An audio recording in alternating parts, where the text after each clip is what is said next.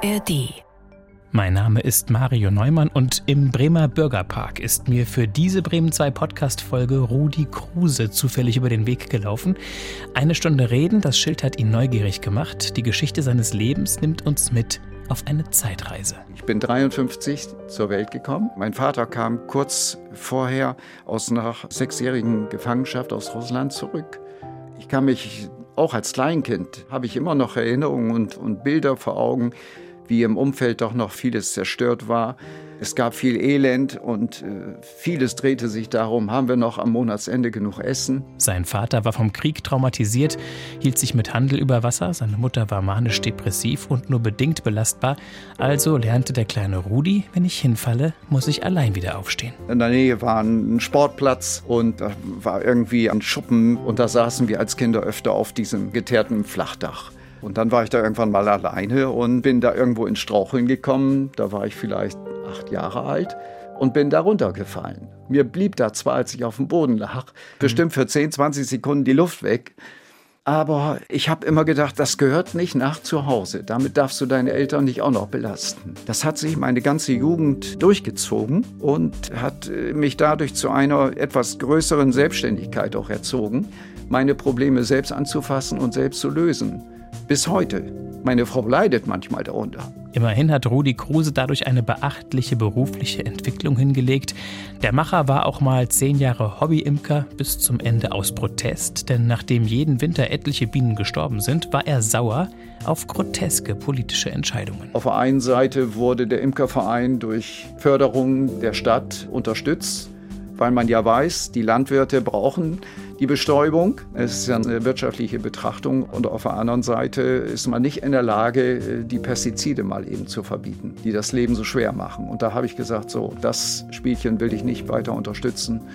Hier ist jetzt für mich Schluss. Warum es Rudi Kruse wichtig findet, auch mit 70 noch souverän mit dem Smartphone umzugehen und warum sein Vater keine Erbsensuppe mochte, das erzählt er jetzt hier in der ARD Audiothek. Hallo, Rudi Kruse. Ja, hallo Mario. Ich freue mich, mit dir hier heute zusammenzusitzen. Ich freue mich auch. Wir haben uns auf ein Du geeinigt, weil Rudi sagte, wir machen keine Verhandlung über irgendetwas. Richtig. Was mich schon gleich ins Nachdenken gebracht hat, ob Rudi vielleicht am Gericht gearbeitet hat. Nein, ganz so hart war es nicht. Also ich war die letzten 15, 18 Jahre meines Lebens im Vertrieb. Da gab es natürlich den einen oder anderen Tag, wo auch mal verhandelt wurde. Und daher kam das vielleicht, ja. diese Begrifflichkeit anstrengende Verhandlungen? Ging es da um viel? Oder? Mm, ja, ich war bei einer großen deutschen äh, DAX-Firma, die eine Niederlassung hier in Bremen auch heute noch hat, beschäftigt. Und da ging es eben halt auch um Anlagen, um fünf, sechsstellige Summen, mhm. die da schon mal verhandelt wurden. Ursprünglich bin ich eigentlich Elektroingenieur, habe also seit 1984 bei dieser Firma projektiert, Anlagenbau gemacht, ich war einer der ersten, die hier an der Hochschule Bremen in der Fachrichtung Automatisierung studiert haben. Software war im Prinzip danach die Grundlage. Und das hat eben halt Spaß gemacht. Es passte zu meiner inneren Veranlagung, logische Themen abzuarbeiten. Und Fünf, sechs Jahre später gab es, einige können sich vielleicht noch daran erinnern, in der Wirtschaft hier so eine Krise, ein Loch und es gab nicht mehr die Auftragsvoluminas, die von den Ingenieuren abgearbeitet werden mussten. Und dann war eben das Angebot im Vertrieb mal eine Unterstützung zeitweise zu machen. Und das habe ich einfach gemacht. Es gehört auch zu meiner Veranlagung, gerne mal was Neues auszuprobieren. Mhm und habe dann dort Erfahrungen gemacht, die sehr, sehr positiv waren. Vorher war die Situation eigentlich so, dass man als projektierender Ingenieur das, was am Ende dabei rauskommen soll, vorgesetzt bekommt, die Abgrenzung. Und man macht im Grunde vielleicht auf einem relativ hohen Level Fließbandarbeit. Man erfüllt die Erwartung. Man erfüllt die Erwartung ist aber am Entscheidungsprozess, wie eine Lösung am Ende aussehen soll, nicht beteiligt. Und das ist im Vertrieb danach anders gewesen. Ich saß zu einem viel früheren Zeitpunkt mit den Kunden am Tisch und wir haben zu diesem Zeitpunkt über die Lösung, womit und wie soll es aussehen, was darf es kosten? Diese Frage kommt natürlich auch sofort. Das hat mir eigentlich viel mehr Spaß gemacht, schon in dieser ersten Planungsphase dabei zu sein und meine eigenen Ideen und Gedanken mit einzubringen. Und ich habe in der Anfangszeit gedacht, na ja, nach zwei, drei Jahren Vertrieb kannst du immer noch wieder zurück an deinen alten Programmierplatz. Das ging dann aber relativ schnell, dass ich festgestellt habe, die Technik, die geht an mir vorbei auf der Überholspur. Ich musste zwar natürlich für den Vertrieb und für Gespräche mit Kunden mich auch immer auf dem Laufenden halten, aber nicht mit dem Tiefgang. Und so bin ich dabei geblieben und habe es am Ende auch nicht bereut. Und dann, einige Jahre später, kam eben halt eine neue Branche hier oben im Norden bei uns hinzu, die hieß dann Windenergie. Ich erinnere mich. Damit ging es los. Es gibt da eine Urfirma in Aurich, in Hamburg ging es los und so weiter. Der Markt war positiv und weil diese Branche von meiner Firma hier in Bremen noch nicht im Fokus stand, habe ich dann also intern so ein bisschen aus Eigennutz Druck gemacht und gesagt, so, wir müssen da mal aktiv werden. Man nennt diese Phase Kaltakquise. Und dann klopft man an und sagt, ich bin hier der Rudi Kruse und bin für die Elektrotechnik zuständig. Wo kann ich denn hier mal helfen? Hm und habe in dem Zusammenhang auch erst überhaupt diese Technologie aufgenommen und gelernt, worauf kommt es da an, was sind die entscheidenden Faktoren. Das hat eine ganze Zeit gedauert, aber es hat so viel Spaß gemacht. Ja, das habe ich bis 2017 gemacht und dann hatte ich meine 45 Jahre voll und bin dann mal zu Hause geblieben. Das will ich gleich noch wissen, wie das dann war, ob es ein Loch gab oder wie der Übergang gelaufen ist.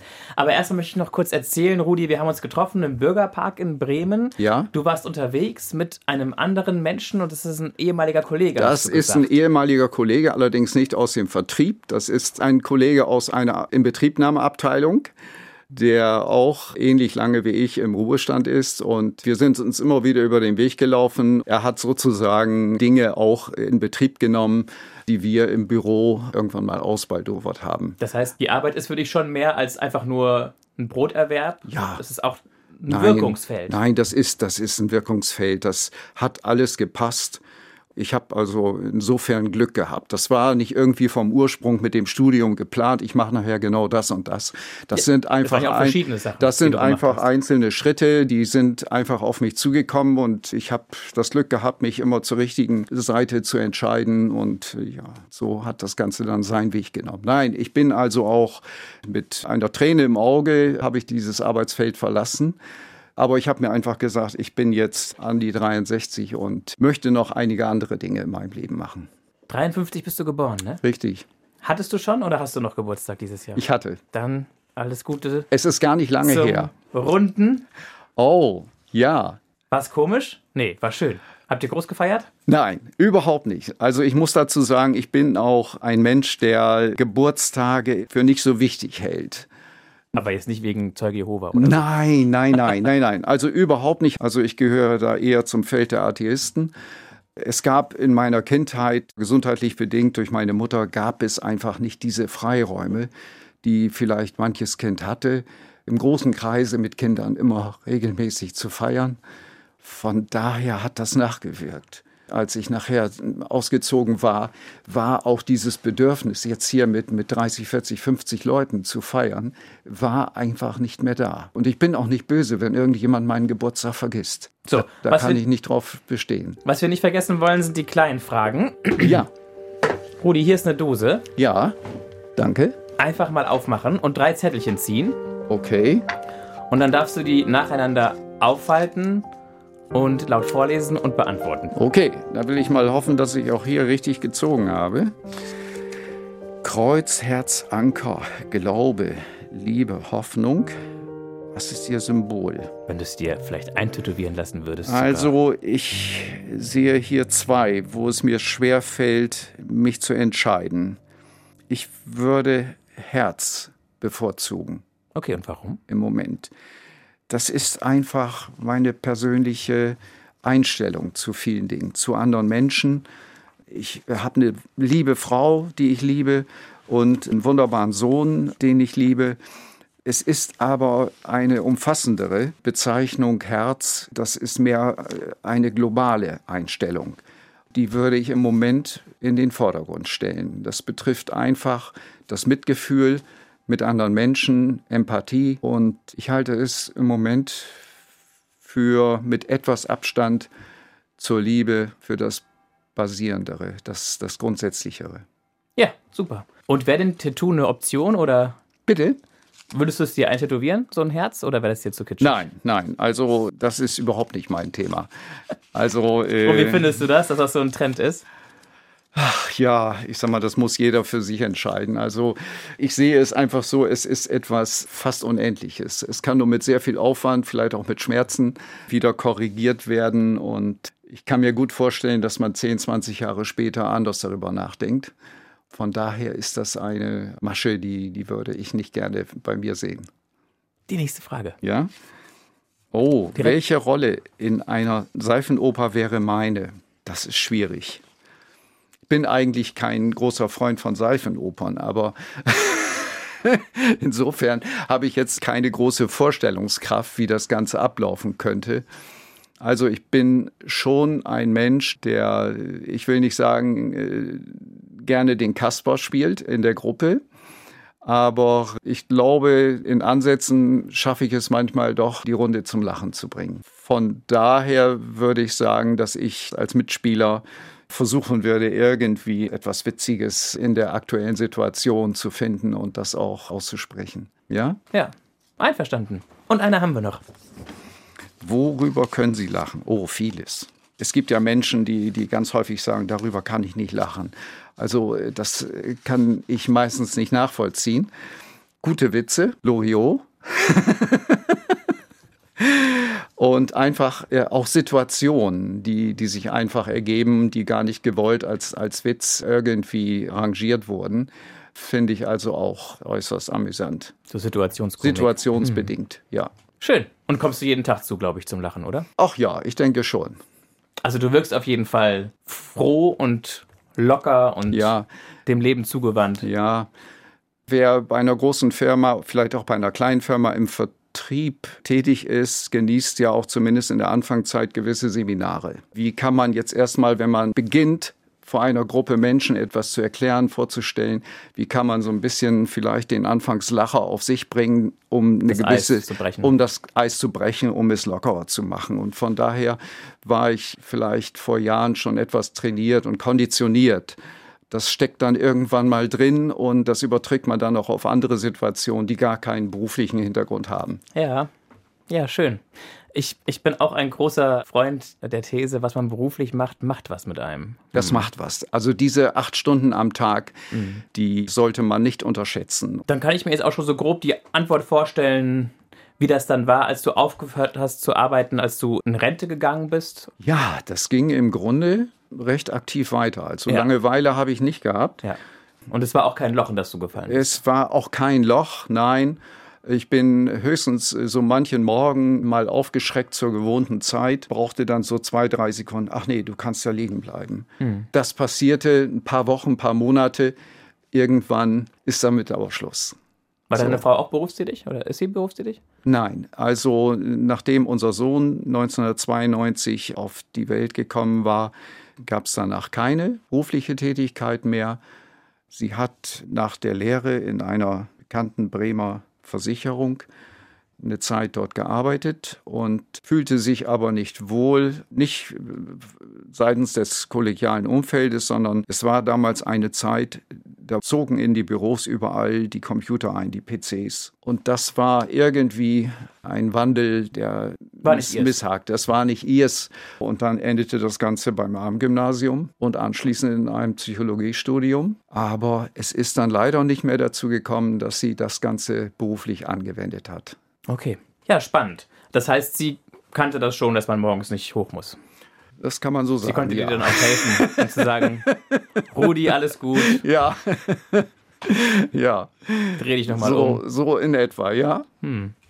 Und im Bürgerpark wart ihr spazieren oder walken? Nee, ja, das ist ein. Also ein, joggen war es nicht. Nein, joggen war es nicht. Aber es war sportlich. Es war mittelschnelles Walken. Und ihr wart ja mit eurem Schild so deutlich und präsent zu sehen. Wir haben also rechtzeitig unsere Geschwindigkeit verlangsamt, weil ich den Inhalt eine Stunde reden, der war mir neu. Das interessierte mich eben halt. Ja. So, und dadurch kamen wir dann auch relativ schnell ins Gespräch. Und dann bist du noch in einer Wandergruppe, hast du beim Rauflaufen gesagt. Ja. Deswegen warst du auch nicht außer Puste. Ja, das ist eine Geschichte für sich, diese Wandergruppe. Erzähl, ich, was du erzählen kannst. Also.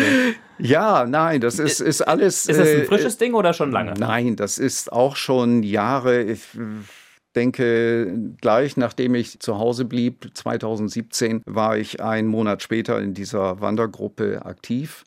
Der Auslöser war, dass ich schon seit über zehn Jahren in einer Männer-Pilates-Gruppe jeden Samstagvormittag Sport mache.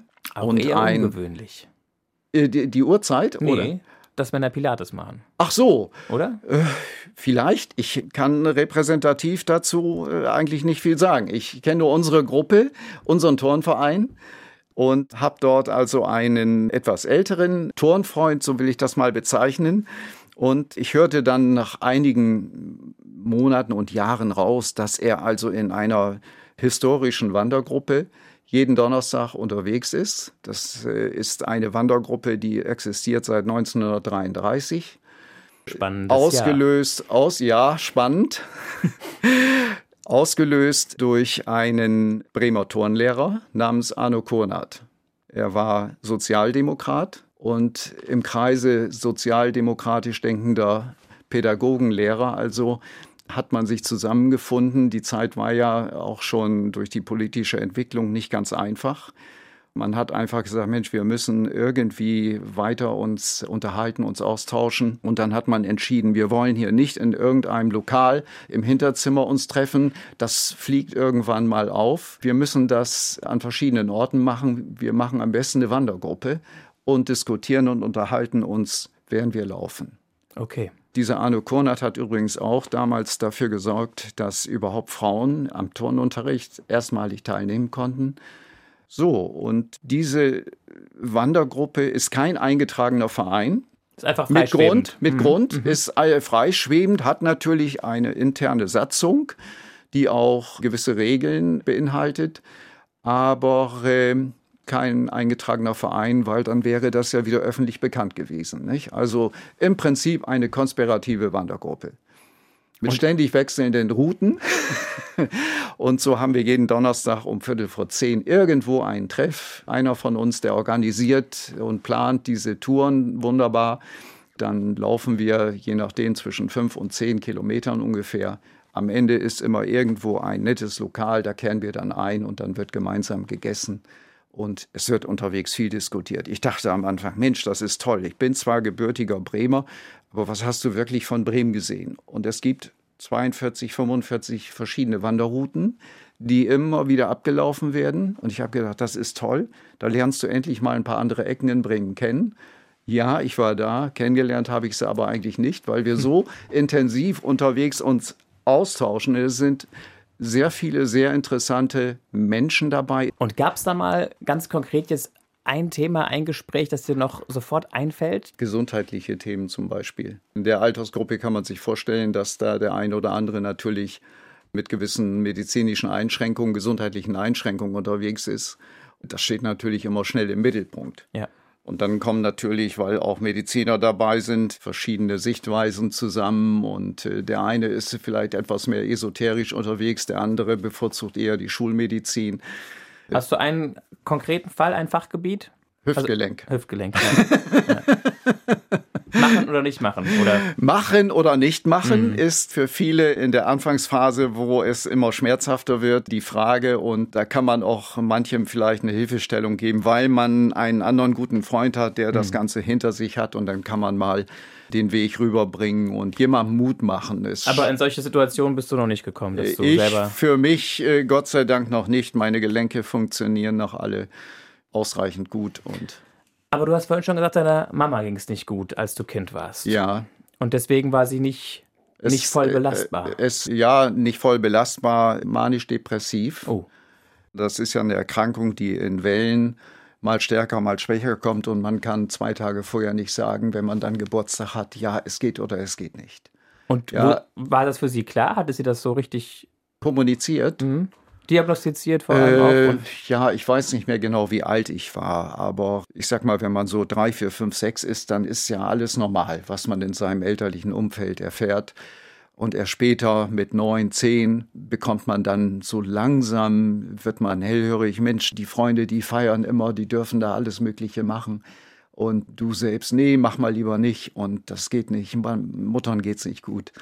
Das habe ich zwar irgendwie verarbeitet. Ich kann jetzt aus heutiger Sicht nicht sagen, dass mich das damals sehr belastet mhm. hat. Aber ich weiß heute, dass sich eben halt meine Einstellung zu solchen Dingen wie Feierlichkeiten mhm. auslösen und äh, wie wichtig ist das für mich? Das hat sicherlich irgendwo im Nachhinein eine Wirkung gehabt. Und war sie für dich auch trotzdem die Mama, die du dir. Ja, ja, ne? das schon. Die du dir gewünscht hattest, die also, für dich da war. Man, man muss sich die Situation vergegenwärtigen. Ich bin 53 zur Welt gekommen. Mein Vater kam kurz vorher aus einer äh, sechsjährigen Gefangenschaft aus Russland zurück. Und ich kann mich auch als Kleinkind, habe ich immer noch Erinnerungen und Bilder vor Augen, wie im Umfeld doch noch vieles zerstört war. Es gab viel Elend und äh, vieles drehte sich darum, haben wir noch am Monatsende genug Essen? Das sind alles äh, Situationen, ja, die hat man vor Augen. Ich denke, viele sagen zwar heute auch, wir, wir haben zum Ende des Monats Schwierigkeiten, aber ich glaube nicht, dass das in dieser Breite heute irgendwo zutrifft. Und mein Vater ist gelernter Einzelhandelskaufmann und hat dann auch diese berufliche Möglichkeit dann wieder genutzt und hatte zuerst in der Nähe, wo heute Daimler sitzt und früher war es Borgward, hatte dort ein Spirituosengeschäft aufgemacht, hatte dort dann einigermaßen gut, glaube ich, Geld verdient. Und irgendwann war natürlich auch mit Borgward Schluss. Und dann war auch für dieses Geschäft, die geschäftliche Existenz war dahin geschwommen. Dann ist er umgeschwenkt und hat in Findorf ein Lebensmittelgeschäft eröffnet, später noch ein zweites. Und das ging ein paar Jahre auch gut, war aber ein sehr zeitraubendes Geschäft. Morgens um, um halb sechs ging es schon los zum Großmarkt. Und nach 20 Uhr habe ich ihn dann vielleicht wieder gesehen. Also und meine Mutter, die war natürlich auch mit ihren Einschränkungen nicht so leistungsfähig, dass sie immer überall sofort parat stand, an meiner Erziehung aktiv richtig teilnehmen konnte. Insofern bin ich also irgendwo in meiner frühen Kindheit so nebenbei groß geworden. Ich hatte noch zwei Schwestern, deutlich älter als ich. Die waren aber schon aus dem Haus und äh, so bin ich recht unauffällig eigentlich, ja, halb auf der Straße groß geworden. Ich habe dort also meine Erziehung genossen ich habe das damals auch nicht als schlimm empfunden und, mhm. und habe dadurch natürlich auch gelernt, sehr früh mit sehr großen Freiheitsgraden umzugehen, die aber auch auf der anderen Seite oftmals Probleme bedeutet haben. Nicht? Man fällt mal auf die Nase und man muss selbst wieder aufstehen. Also zum Beispiel? Das auf die Nase fallen, naja, dass ich irgendwo in der Nähe war, ein Sportplatz, und da war irgendwie ein Schuppen, wo Bälle und irgendwas vielleicht aufbewahrt wurden. Und da saßen wir als Kinder öfter auf diesem geteerten Flachdach. Und dann war ich da irgendwann mal alleine und bin da irgendwo ins Straucheln gekommen. Da war ich vielleicht acht Jahre alt und bin da runtergefallen. Ja, aber ich habe da zu Hause zu dem Thema nichts gesagt. Mir blieb da zwar, als ich auf dem Boden lag, bestimmt, weg. Mhm. bestimmt für 10, 20 Sekunden die Luft weg. Aber das war ein Thema, ich habe immer gedacht, das gehört nicht nach zu Hause. Damit darfst du deine Eltern nicht auch noch belasten. So, und das hat sich meine ganze Jugend, wie soll ich sagen, durchgezogen. Hm. Und hat äh, mich dadurch zu einer, ich sag mal, etwas größeren Selbstständigkeit auch erzogen, meine Probleme selbst anzufassen und selbst zu lösen. Bis heute. Meine Frau leidet manchmal darunter. Dass du dir nicht helfen lässt, dass du nicht ja, sagst, dass ja. du das alles mit dir selbst ausmachst. Ja, ja, das steckt drin. Aber ja. Mutter hat nie gesagt, dass sie diese Schwierigkeiten hat. Ist da nicht offensiv mit umgegangen in der Zeit damals nicht? Nein. Äh, also es war bekannt. Und irgendwann und, auch Und ich habe auch mitbekommen, wenn sie ja. dann äh, jedes Vierteljahr mal ihren Arzttermin hatte und wo dann die Medikamente wieder neu eingestellt wurden. Aber ich hatte ja keinen Vergleich. Hm. Ich, ich, bin ja nicht zu anderen Freunden gegangen und habe die Mütter gefragt, na, wie macht ihr denn das hier? Darauf kommt man mit acht, neun Jahren. Aber du wurdest eingeladen auch zu Geburtstag, ja, oder? Ja, mm, ja. Also diese Partylaune, die, die heute in der Jugend lebt, die gab es damals nicht. Viele hatten auch zu Hause gar nicht den Platz. Die schliefen mit zwei, drei Kindern in einem Zimmer. Wo sollen die eine Party feiern? Das waren andere Zeiten. Genau. 53, ja. Da war der Krieg noch nicht lange her. Und äh, Spirituosen, ja, kann ich mir vorstellen, das lief bestimmt gut. Wie war das daheim? Hat er dann auch oft? Nee. Nee, äh, geraucht, ja. Aber das war eine Nachwirkung aus der Gefangenschaft. Mein Vater, der hat bestimmt zu Hause jede Woche eine ganze Kiste Brasilzigarren durchgezogen. Und zwischendurch, wenn er dann mal ein wenig relaxter war, dann wurde auch noch mal eine Pfeife angesteckt. Und das Ganze spielte sich auch während der Autofahrten ab. Ohne Schiebedach. Hm. Schön. Aber ich habe lungentechnisch kein Problem scheinbar davon getragen. Glück gehabt. Mhm. Ja. Womit verbindest du deine Eltern am ehesten? Mit welchen Begriffen? Ja, aus heutiger Sicht würde ich sagen, auch ein wenig Überlebenskünstler. Aus dieser Situation was zu machen trotzdem es nochmal zu schaffen, ein eigenes Haus am Ende doch zu haben, daran alt zu werden. Sicherlich war mein Vater durch die Kriegssituation, wie die meisten, denke ich, die vor allem nach einer langen Gefangenschaft zurückgekommen sind, traumatisch irgendwo gezeichnet. Mhm. Das hat sich an vielen Dingen im Nachhinein doch gezeigt. Meine Geschwister, meine Schwestern haben das äh, auch so wahrgenommen und hatten es auch nicht leicht dadurch. Und äh, mein Vater hatte im Grunde nach dem Krieg eine sehr klare Vorstellung. Vom Leben. Vom Leben, von anderen Menschen, von deren Absichten. Die war wie? Beim Militär gibt es den Begriff Freund-Feind-Erkennung. Und danach hat er schon sein Umfeld sondiert. Das heißt also, wenn er gefühlt hat, das ist jemand, mit dem kann ich sprechen, dann ist er sehr gut mit ihm klargekommen aber andere hat er dann auch links liegen lassen. Hat er darüber gesprochen, über die Erlebnisse aus dem Krieg? Hat er was erzählt? Wenig. Also ich denke mal, da ist irgendwo in der Anfangsphase, so in der Zeit, wo ich zur Welt kam, da ist wohl ein ziemlich perfekter Verdrängungsmechanismus abgelaufen, dass er für sich selbst auch entschieden hat, worüber er spricht, worüber er nicht spricht. Er hat eine ganze Menge gesprochen, aber das waren alles unkritische Dinge, die auch, so habe ich das gesehen, für ihn den angenehmen Teil, der nicht so bedrückend war, gespiegelt Konkret? haben. Er war im Krieg Melder, ist also viel mit Fahrzeugen, Motorrädern unterwegs gewesen und musste also immer zwischen irgendwelchen Stellungen hin und her und es gab ja nun kein WhatsApp. Das waren auch keine ungefährlichen Dinge. Er ist dann auch am letzten Tag im Krieg durch einen Granatsplitter verletzt worden. Ich weiß nur, dass er irgendwann mal sagte, er ist irgendwo rumgeirrt, äh, tagelang mit seinem Motorrad, hat auch nichts zu essen gehabt und kam dann in irgendeine Gruppe von Soldaten, die hatten da eine Gulaschkanone mit Erbsensuppe. Und dann hat er sich so den Magen vollgeschlagen, ja, dass er das nur schwer verdauen konnte. Er hat sein Leben lang nie wieder Erbsensuppe angefasst. Das sind so in, in der Richtung Geschichten. Oder er war auch in der Gefangenschaft, da hat er einiges erzählt. Er äh, hat also versucht, Theaterstücke mit anderen Gefangenen aufzuführen, um einfach in der Freizeit eine gewisse Erleichterung, Zerstreuung reinzubringen in diese Tragödie. Mhm. Ja, das war sein Thema.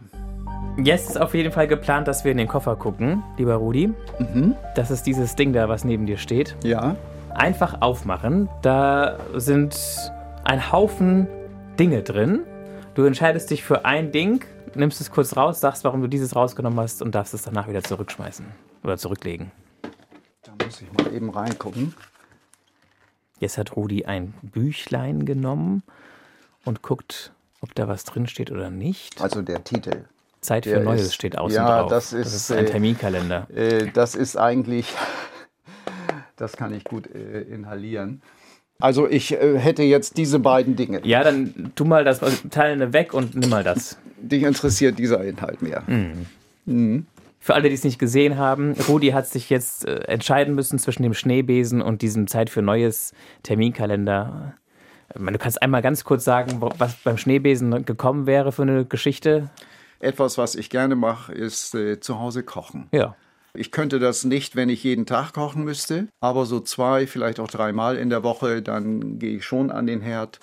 Gibt es eine Spezialität? Rehkeule. Rehkeule à la Rudi. À la Rudi, genau. Mit viel toller Soße, sehr, sehr langsam bei sehr niedriger Temperatur gegart mit äh, frischen geschmorten äh, Birnen und Preiselbeeren und entsprechend verschiedenen äh, entweder Klößen oder Kartoffeln. Kroketten und so weiter. Also das sind schon Dinge, die machen Spaß. Mit gutem Wein an der Soße. Dankeschön. und Zeit für Neues, das Büchlein? Ja, Neues ist für mich eigentlich mein Leben lang, stand immer im Mittelpunkt. Ich habe mich ungern lange mit alten Zöpfen umgeben und ich bin auch kein konservativer Mensch, ich bin eher progressiv, ich gucke nach vorne. Was hinter mir liegt, daran kann ich sowieso nicht mehr viel ändern. Da kann ich nur eine Lehre rausziehen und versuchen, daraus die Zukunft zu optimieren. Mehr ist das für mich nicht. Mhm. Das ist ein ganz wichtiges Thema, Zeit dafür zu finden, für Neues. Manchmal fehlt sie mir etwas. Okay. Ja? Die Zeit zu finden, sich auf das Neue einzulassen. Ja, ich sag mal, die Welt um uns herum, um mich herum, läuft ja weiter. Verschiedenste Entwicklungen äh, finden statt, wissenschaftliche Entwicklungen, das interessiert mich heute immer noch. Und ich bin auch Hast der Meinung. Schwerpunkt da? Oder? Naturwissenschaftliche Dinge. Mhm. Ob das jetzt die aktuellen Nobelpreisträger sind, da interessiert mich schon. Was kann man mit diesen super kurzen Zeitmessungen in der Bewegung von Elektronen, was kann man daraus erkennen, was können wir daraus machen? Was wäre dein Wunsch?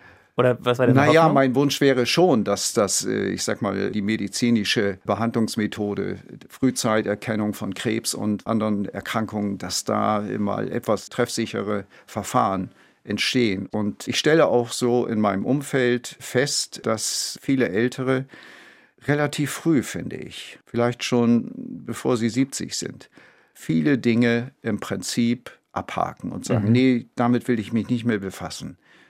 Ich halte das für einen großen Fehler.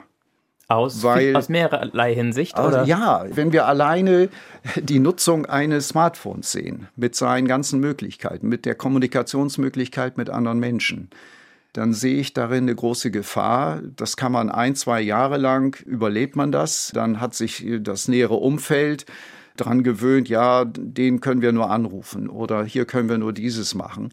Aber ich sehe die Gefahr, dass sich die Menschen abkapseln.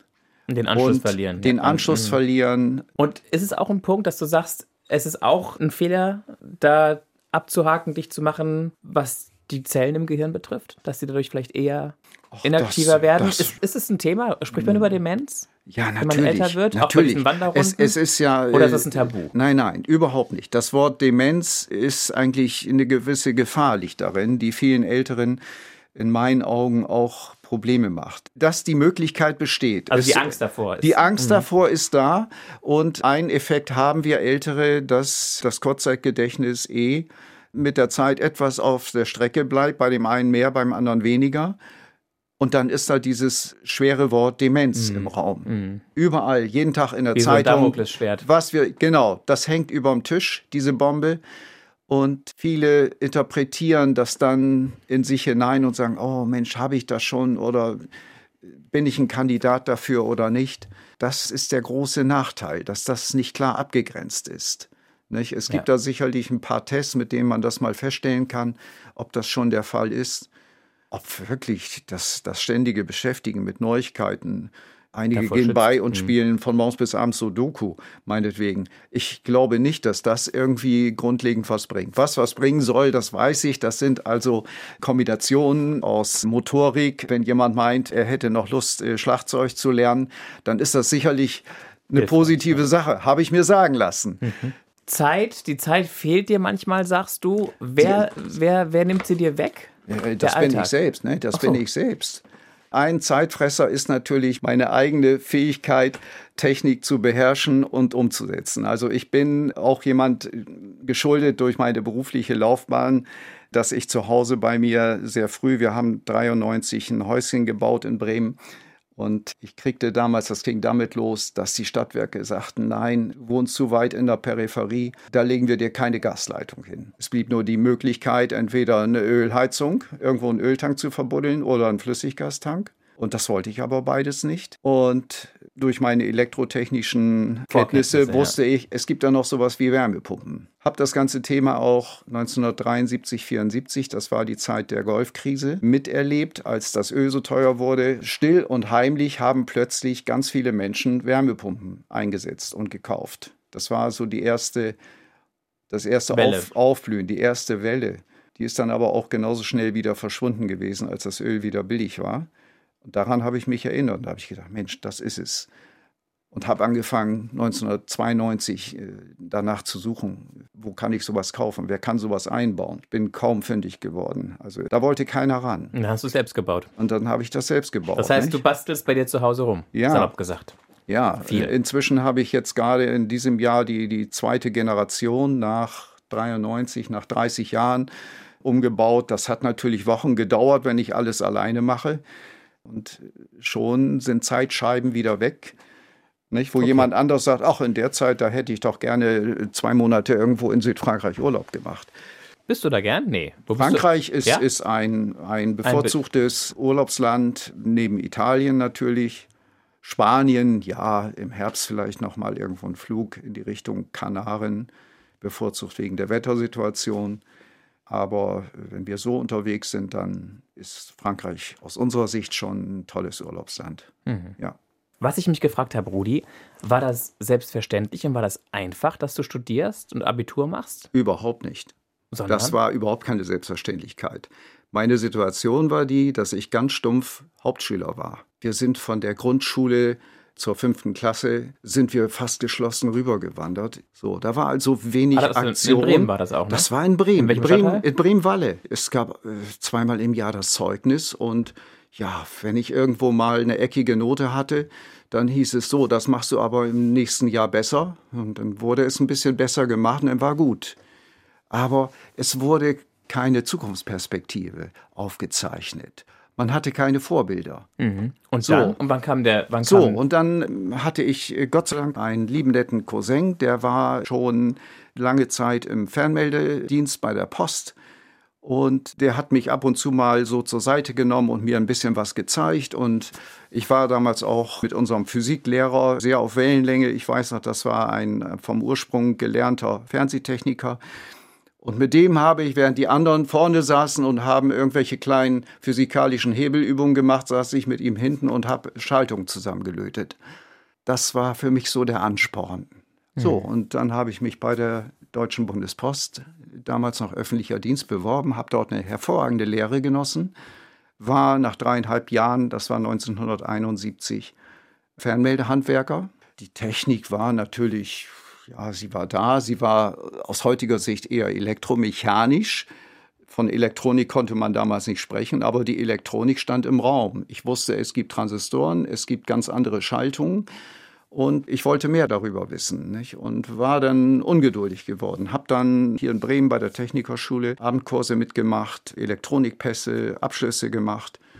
Und dann war es irgendwann 1900, Ende 1972.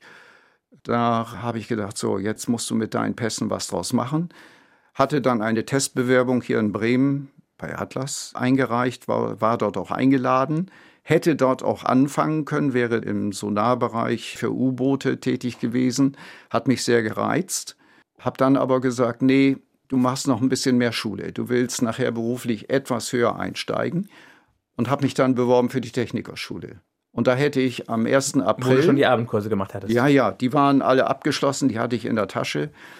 Habe dann zum 1. April 1973 meinen Platz gehabt hätte bei der Post unbezahlten Urlaub bekommen und ich kriegte sechs Wochen vorher eine Einladung hier in Bremen, Falkenstraße, Bundeswehr Hochhaus, komm mal bitte zur Musterung. War für mich damals eine komplett überraschende Situation, weil bis dahin war eigentlich der öffentliche Dienst pauschal unabkömmlich gestellt. Ja, wo möchten Sie denn hin? Artillerie, Luftwaffe oder Marine? Und da habe ich gedacht, ich hatte einen Freund, der war bei der Luftwaffe. Der ist da extra hingegangen, weil er gerne fliegen wollte. Und er hat gesagt, du, wir haben nur so wenig Flugzeuge. Die meisten sitzen unten und sehen die Flugzeuge von unten. Das hätte mir keinen Spaß gemacht. Da habe ich gedacht, na, die Schiffe bei der Marine sind größer, da passen mehr drauf. Und dann habe ich das gemacht. Habe dort während meiner Zeit viel Gespräche gehabt, auch mit Offizieren. Ich war ja nun kein Offizier als Hauptschüler. Aber das waren alles sehr, sehr verständliche Vorgesetzte. Und die haben mich dann auf die Idee gebracht, Mensch, was willst du dich mit der Technikerschule abquälen? Sieh zu, dass du zum Studium kommst. Okay. Habe dann gesagt, so, jetzt musst du aber noch die Realschule machen. Und die habe ich dann in Abendform gemacht und habe während dieser Zeit, das war für mich auch so eine Testphase, macht dir das überhaupt Spaß? Das Lernen. Ja, das Lernen Neues. und ich hatte in Mathe und Physik und so weiter, Chemie, da hatte ich überall überhaupt keine Probleme. Da musste ich auch nicht einmal mich für eine Stunde hinsetzen. Das war durch meine Lehre bei der Post, war das alles auf so hohem Niveau schon gelaufen. Und mir hat dann der Deutschunterricht Spaß gemacht, Englisch hat Spaß gemacht alle Fächer, die, die früher so ein bisschen, ah, die waren so ein bisschen zäh für mich. Hatte auch gute Lehrer, das hat motiviert und dann war ich damit durch und habe dann kurze Zeit später gesagt, so, jetzt machst du noch eben schnell die Fachoberschule und mit dem Ticket konnte ich mich dann bewerben an der Hochschule und habe dann mich für Elektrotechnik eingestiegen und habe dann eben halt diese ganz junge Fachrichtung mhm. Automatisierung mhm. gewählt. Ich wollte nichts mehr mit Post- und Nachrichtentechnik zu tun haben. Da hatte ich dann so ein bisschen dummes Gefühl. Ja, da, genug, da, da, genug von erlebt. Da kommt nichts Neues auf dich zu. Mhm. Wir sind wieder beim Buch, mhm. nichts Neues. Und habe dann studiert, musste dann aber zum dritten Semester endgültig bei der Post alles abgeben. Und man muss dazu sagen, ich war zwischendurch vorher schon Beamter geworden. Und meine Eltern, mein Vater durch seine ganzen Kriegserfahrungen war natürlich hochsensibel und hat sich damals so gefreut, dass ich endlich in Sicherheit war dem durfte ich das nicht sagen. Irgendwann hat er es erfahren, wie hat er reagiert? Nee, er hat es erfahren, als ich mein Diplom hatte. Okay. Es war damals 84, im Sommer bin ich fertig geworden. Tolles Studium gehabt, tolle Kommilitonen. Mit einigen bin ich heute also noch im Kontakt und zusammen. Und es war in der freien Wirtschaft eine Top-Zeit für einen Jungingenieur. Überall wurden sie gesucht. Dann habe ich mich eben halt in Bremen bei diesem DAX-Konzern beworben und das ging damals so ratzfatz. Also ein Anruf, nächsten Tag äh, Bewerbung, Zeugnis, Diplom hingeschickt.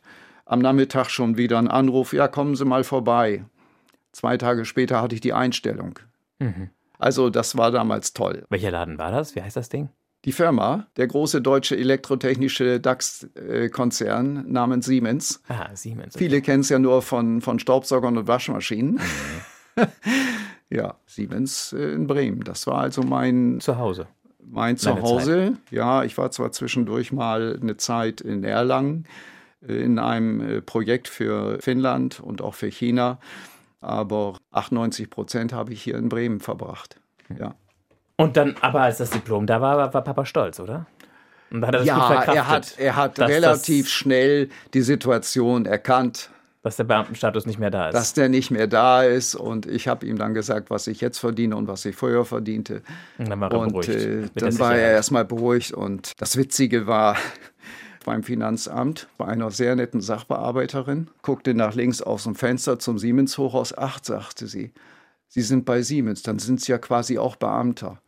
Also mhm. war ich dann schon wieder Beamter, nicht? Trotz Siemens. Aber naja, ich habe so ein bisschen innerlich geschmunzelt. Ich kannte ja nun beide Beamtenpositionen. Ja. ja. Wir sind drei für die großen Fragen des Lebens. Oh. Lieber Rudi.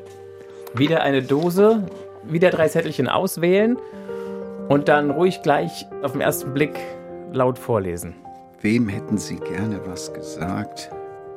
Wem hättest du gerne was gesagt und es nicht getan?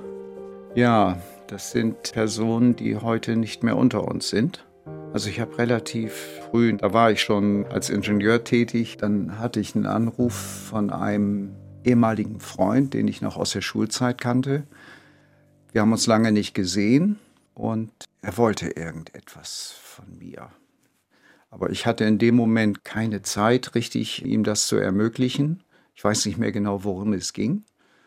Also es war eigentlich nichts Aufregendes, so nach dem Motto, du, ich liege hier mit dem Auto über Kopf, du musst mich mal rausholen. Also es war nichts Brisantes. Ich habe mich nur im Nachhinein gewundert, warum ruft er mich jetzt an? Eine Woche später war er, hat er sich das Leben genommen. Und ich weiß nicht warum. Ich weiß nur, er hatte in seiner Jugendzeit mit 18, 19 hatte er mal ein Mädel und da gab es ein Problem mit seinem Elternhaus. Es gab daraus auch ein Kind, aber das wurde irgendwie geregelt, so dass er sich da gar nicht drum kümmern sollte oder musste. Und dann macht man sich im Nachhinein schon Gedanken, Mensch, was wollte er von dir? Der hat irgendwie nur einen Aufhänger gesucht, um nochmal mit dir Kontakt zu suchen. Und du hast es nicht gemerkt. Einfach keinen Kopf dafür gehabt. Jetzt kriegst du ein bisschen feuchte Augen. Ja, ja, in, in dem Moment einfach nicht registriert. Ja, ja. Und du hättest ihm gern gesagt, was ist los, was kann ich, Ja, was kann ich für dich tun? Natürlich. Ja, gut. Diese Situationen gibt es, nicht? Das sind so kleine Zeichen, die man dann leider übersieht. Kann man nicht rückgängig machen. Ja, Gut. die nächste. Und wie alt war er dann da? Äh, 27, 28 vielleicht. Und du hast dir wie lange einen Vorwurf gemacht? Bis heute ein Stück weit, dass du. Ja, nicht jetzt irgendwie ununterbrochen, aber Ja, ja. Es, es kommt immer mal wieder hoch, Mhm. weil diese Frage einfach nicht beantwortet ist. Nicht? Was war der Grund? Was wollte er? Seine Eltern existierten meiner Meinung nach zu dem Zeitpunkt auch schon nicht mehr. Also ich hätte da auch keine Anlaufstelle gehabt, um jemanden zu fragen, was ist mit dem Jungen passiert, was äh, hat er erlebt. Ging nicht. Oh, für wie viel Geld würden Sie eine Bank ausrauben? Oh, das muss schon eine Menge sein. Aber ich würde es gar nicht machen. Weil das Risiko zu groß ist, ins Gefängnis zu Ja, kommen? Oder? ja, weil mir geht es finanziell gut. Ich meine, man kann immer mehr gebrauchen, aber ich muss keinen Hunger leiden. Ich habe ein nettes Haus.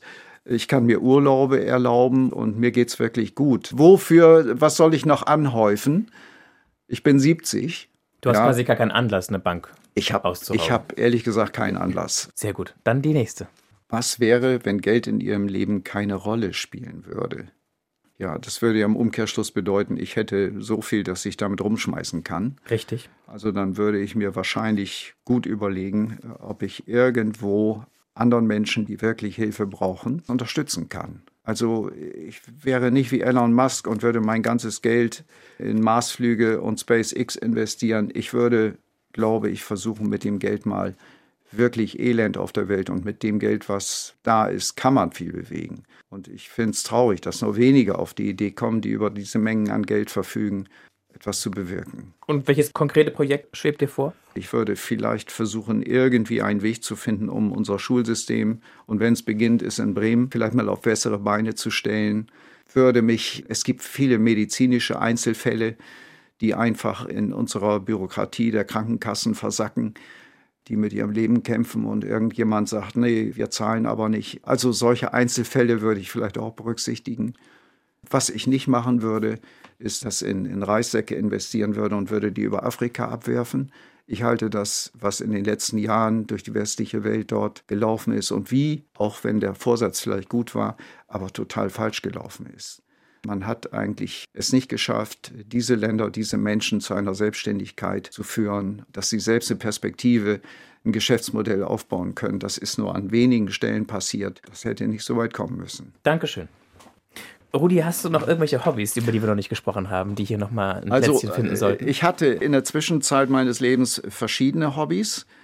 Ein Hobby, das ich heute noch betreibe, vielleicht nicht so intensiv, wie ich manchmal möchte, das ist grundsätzlich die Fotografie. Anfangs auch mit Labor und Schwarz-Weiß und so weiter, analoge Fotografie. Gut, und eben halt heutzutage digital. Aber bei mir sind es nicht unbedingt die großen Poster, die nachher im Wohnzimmer hängen oder im Flur. Es ist eigentlich ein lebenslanges Training des Sehens. Ich habe immer Landschaftsfotografie betrieben, auch Architekturfotografie, habe mich dann irgendwann dabei ertappt, was begeistert mich eigentlich. Und es sind im Grunde grafische Formen. Das heißt die- konkret? Dass du einfach in der Landschaft, im, im flachen Land ist das etwas schwieriger, wenn man etwas mehr dreidimensionale Landschaftsformen hat. Leichte Hügel, einzelne Bäume.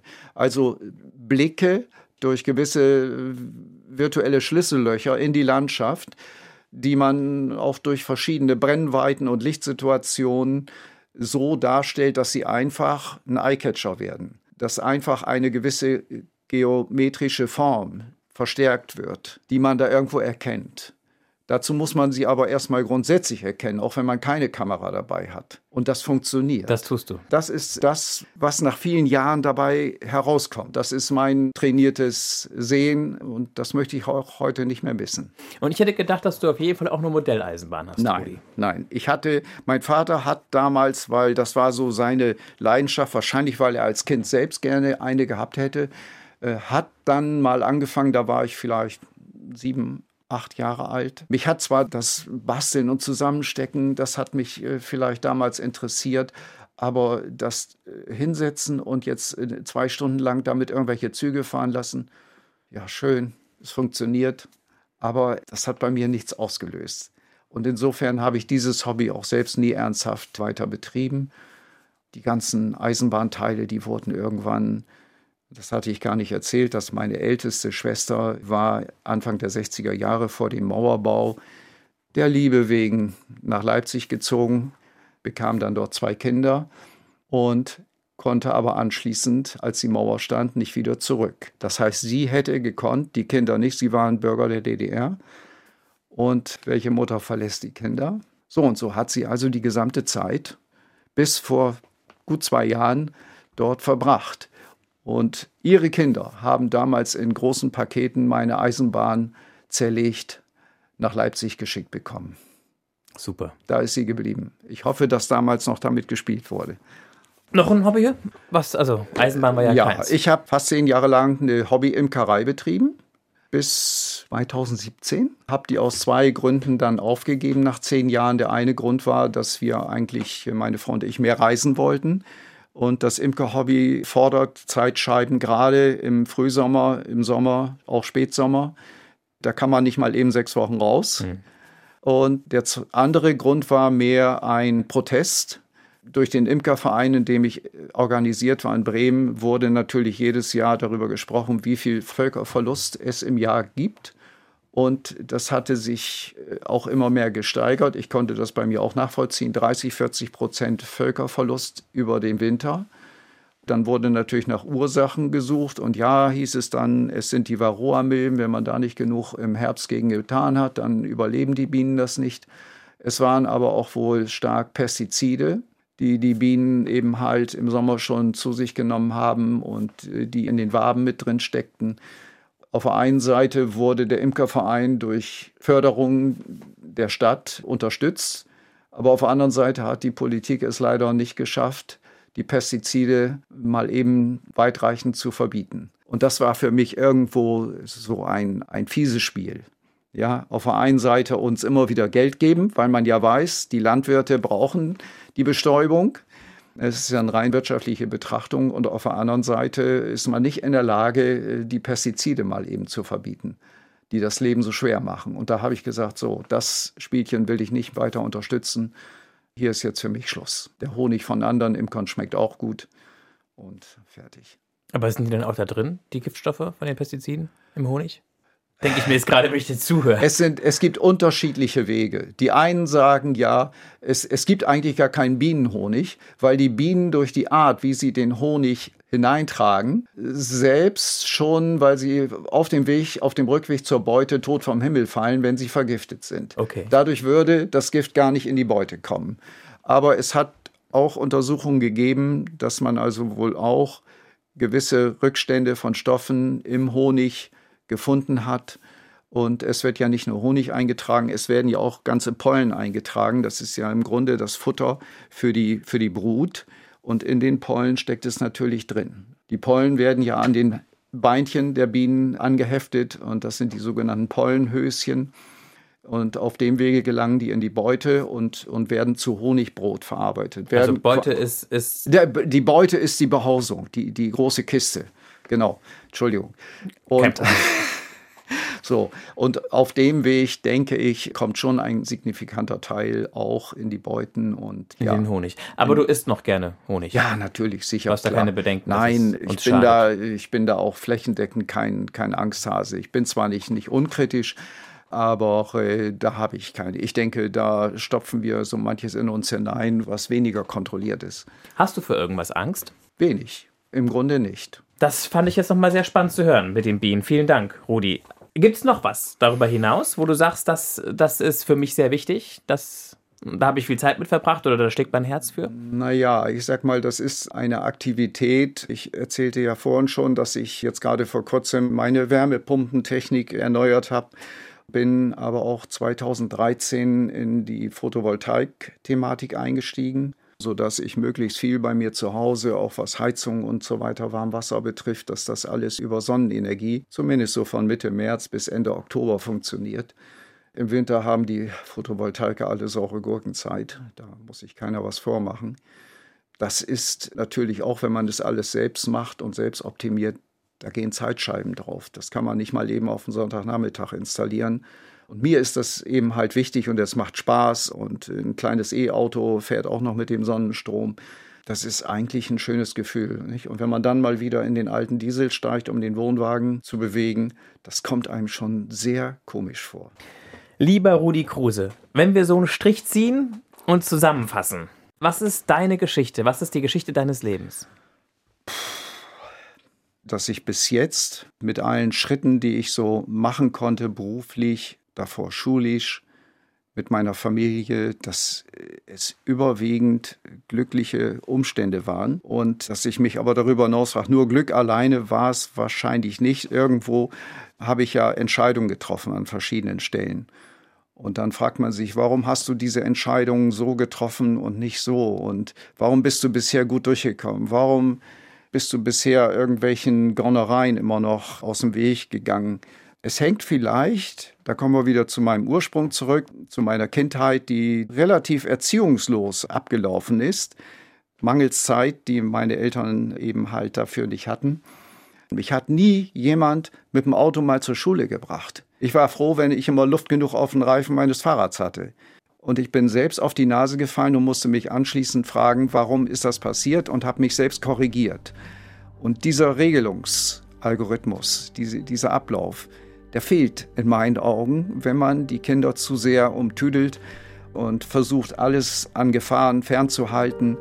Das Fingerspitzengefühl, denke ich, ist bei mir gut entwickelt. Das möchte ich auch nicht missen. Dankeschön, lieber Rudi. Ich möchte nicht missen, dass du hier dabei warst. Ich fand das großartig mit dir. Danke. Das hat mir viel Freude gemacht, dir zuzuhören. Ich wünsche dir, dass du munter bleibst, dass du gesund bleibst. Ja. Aktiv, aber da mache ich mir ehrlich gesagt keine großen Sorgen. Wer weiterhören möchte, dem empfehle ich eine Frau, die war zu dem Zeitpunkt, als ich mit ihr gesprochen habe, noch ein bisschen jünger als Rudi heute ist. Die Folge heißt Dieser Lehrerin gehen Konventionen am Popo vorbei. Das ist die Geschichte von Asa Sarau Seifert. Die gibt's in der ARD Audiothek oder auf bremen2.de. Ich bin Mario Neumann. Wir hören uns.